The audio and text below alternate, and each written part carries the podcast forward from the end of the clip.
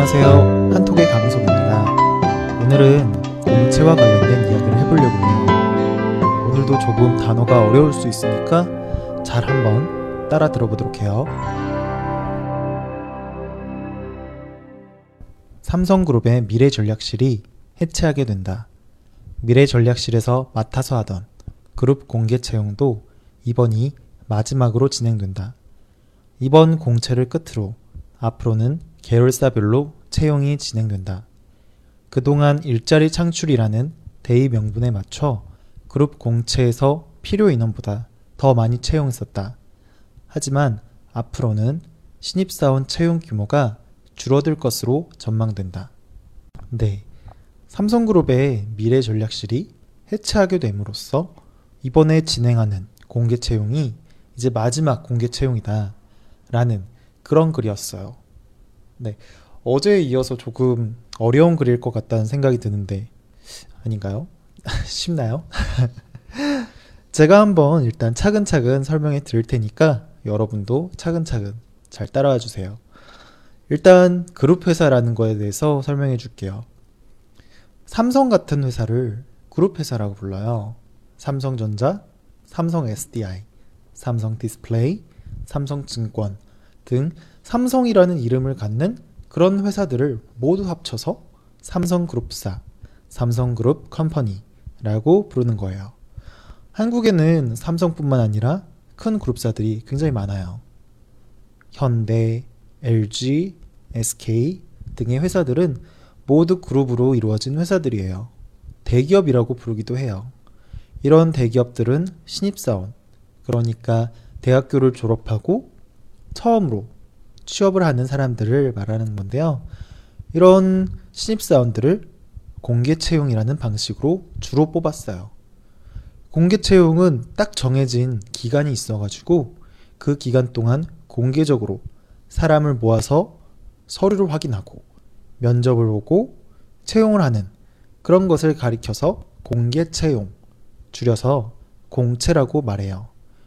회사에서 사람이 부족할 때 채용을 하는 게 아니라 딱 정해진 기간에 뽑는 그런 방식인 거예요. 정해진 기간에 시험을 보고 면접을 보고 그리고 신입사원을 뽑고 나서 교육을 하는 그 모든 것들을 정해진 기간에 공개적으로 하는 거예요. 그리고 특히 한 그룹에 있는 여러 회사들이 이런 공채를 한꺼번에 진행하는 거예요. 한국에서는 수십 년이 넘게 회사에서 이런 방식으로 신입사원을 모집했어요. 그룹에 공개 채용을 한다는 것이 바로 이 말인 거예요. 그럼 미래 전략실이 도대체 뭐길래 공개 채용을 더 이상 하지 않는다는 거지? 라는 생각이 들 수 있어요. 일단 미래 전략실이 무엇인지 설명해 줄게요. 미래 전략실은 삼성그룹의 컨트롤 타워 역할을 하는 곳이에요. 음, 앞에서 제가 말한 것처럼 삼성그룹 안에는 여러 회사들이 있다고 했잖아요. 그런데 그 회사들은 사실 제각기 자신들의 이익을 위해서 움직이고 있어요. 그렇게 자기 회사들만의 이익을 위해서 움직이다 보면 큰 그림을 못 보잖아요.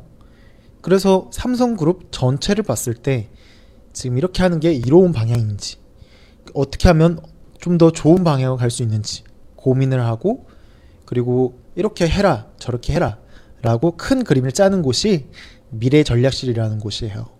그러니까 이 미래 전략실이라는 곳은 각 회사들 삼성그룹 안에 있는 각 회사들의 대장 역할을 한다고 생각하면 돼요.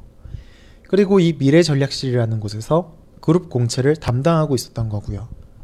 그러면 왜 미래 전략실이 해체되는지에 대한 궁금증이 생길 거예요. 각 회사에 대장 역할을 하고 있는 이렇게 중요한 역할을 맡고 있는 미래 전략실을 해체하게 되면 이거 좀큰 문제 아니야? 라는 생각이 들 수 있겠는데요. 일단 이제 정치적인 이야기를 잠깐 해야 돼요. 지금 삼성그룹의 부회장 이재용 씨가 지금 구속이 돼가지고 감옥에 있어요. 이재용 씨가 감옥에 가게 된 이유는 정경유착 때문에 구속이 돼서 감옥에 간 거예요. 원래는 이재용 씨가 원래는 이재용 씨가 세금을 엄청 많이 내야 했어요. 그런데 세금을 조금 내려고 최순실이라는 개인을 위해서 지원을 해줬어요. 그리고 그 대가로 대통령이 도와줬어요. 아, 이거는 아직 대통령이 개입되는지 안 되는지 아직 수사가 진행 중이긴 하지만 여하튼 간에 최순실이라는 그 개인을 지원함으로써 그 대가로 세금을 엄청 조금만 내게 됐어요. 그런데 이때 최순실을 지원해 준 곳이 미래전략실이었어요. 그래서 미래전략실에 대한 국민적인 논란이 엄청 많아졌고 그래서 논란이 너무 많이 생기다 보니까 이재용 씨가 아, 미래 전략실을 해체하겠다라고 하게 되면서 해체하게 된 거예요. 그리고 그러면서 미래 전략실에서 맡아서 하던 그룹 공채도 이제 더 이상 안 하게 되었기 때문에 마지막 그룹 공채가 된다라는 거예요. 어, 그러면 이제 마지막으로 이런 궁금증이 생길 거예요. 왜 신입사원 채용 규모가 줄어든다는 거지? 도대체 미래 전략실이랑 무슨 상관이 있다는 거지? 이거는 왜 그러냐면 삼성뿐만 아니라 다른 그룹사들이 어떤 역할들을 계속 해왔었는지 한국 사회에서 어떤 역할을 해왔었는지를 이해하면 알 수 있어요. 경제가 계속 저성장을 하고 있어요. 계속된 이제 저성장으로 인해 회사는 더 이상의 신입사원을 뽑지 않아도 되게 됐어요. 그래서 이제 점점 신입사원 모집 인원을 줄이다 보니까 회사에 들어가고 싶은 사람은 많은데 그러니까 그냥 회사도 아니죠. 대기업, 큰 회사, 그룹사에 들어가고 싶은 사람은 굉장히 많은데 모집 인원은 계속 줄어들다 보니까 이제 이제 청년 실업 문제가 생기기 시작한 거예요. 그래서 정부가 각 그룹사에게 부탁을 한 거예요. 신입 사원들을 좀, 좀 많이 뽑아라. 지금까지 한국에서는 대기업들을 키워주기 위해서 많은 정책들과 지원들을 굉장히 많이 해왔었거든요.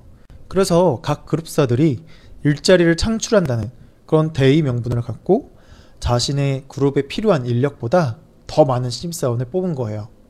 그리고 삼성에서는 그런 것을 컨트롤하고 조정했던 곳이 미래전략실이라는 곳이에요. 그래서 어떤 역할을 했었냐면 음, 미, 미래전략실에서 아, 이번에는 몇 명을 뽑겠다라고 그룹사 전체적으로 공표를 하는 거예요.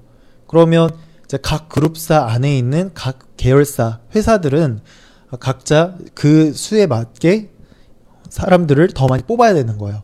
실제로는 사람을 적게 뽑아도 되는데 그 숫자에 맞추기 위해서 더 많은 사람들을 뽑아야 된다는 거죠. 그런 이제 TO를 맞추기 위해서 더 많은 사람들을 뽑게 된 거였죠. 그런데 이제 그런 이제 컨트롤 타워 역할을 하던 미래 전략실이 이제 없어졌으니까 없어지니까 이제 각 회사별로 각 그룹사 안에 있는 각 회사별로 각자 어, 채용을 이제 하게 되는데 이제 이렇게 되니까 그 딱 어떤 TO나 딱 이렇게 정해진 거가 없, 없어지니까 이제 훨씬 그 전보다 더 적은 인원을 뽑아도 된다는 거죠. 이제 이런 식으로 되니까 어, 미래 전략실이 없어짐으로써 채용이 전반적으로 줄어들 것 같다라는 그런 내용인 거예요. 네. 이제 어떤 내용인지 알았으니까 다시 한번 반복해서 들어보는 시간 갖도록 해볼게요. 삼성그룹의 미래전략실이 해체하게 된다. 미래전략실에서 맡아서 하던 그룹 공개 채용도 이번이 마지막으로 진행된다. 이번 공채를 끝으로 앞으로는 계열사별로 채용이 진행된다. 그동안 일자리 창출이라는 대의 명분에 맞춰 그룹 공채에서 필요 인원보다 더 많이 채용했었다. 하지만 앞으로는 신입사원 채용 규모가 줄어들 것으로 전망된다. 삼성그룹의 미래전략실이 해체하게 된다. 미래전략실에서 맡아서 하던 그룹 공개 채용도 이번이 마지막으로 진행된다. 이번 공채를 끝으로 앞으로는 계열사별로 채용이 진행된다. 그동안 일자리 창출이라는 대의 명분에 맞춰 그룹 공채에서 필요 인원보다 더 많이 채용했었다. 하지만 앞으로는 신입사원 채용 규모가 줄어들 것으로 전망된다. 네. 오늘도 어제에 이어서 내용이 좀 어려웠던 것 같아요. 평소에 많이 보는 단어가 아니라서 그런 거일 것 같기도 한데요. 그래도 제가 오늘 가지고 온 이슈가 생각보다 굉장히 중요한 이슈라서 가지고 온 거예요. 사실 한국에서는 삼성이 먼저 하기 시작하면 다른 회사들이 따라서 하는 그런 경우가 많거든요. 그런데 이제 삼성이 이제 공개 채용을 이번이 마지막으로 하고 앞으로는 이제 각자 한다. 이제 각자 한다라는 거는 어, 어떻게 보면 이제 상시 채용으로 바뀔 가능성이 높아진다라는 건데 상시 채용은 뭐냐면 음, 미국이나 유럽에서 굉장히 많이 활성화된 그런 채용 방식인데요. 상시로 그러니까 필요할 때마다 신입사원을 뽑겠다라는 그런 방식인 거예요.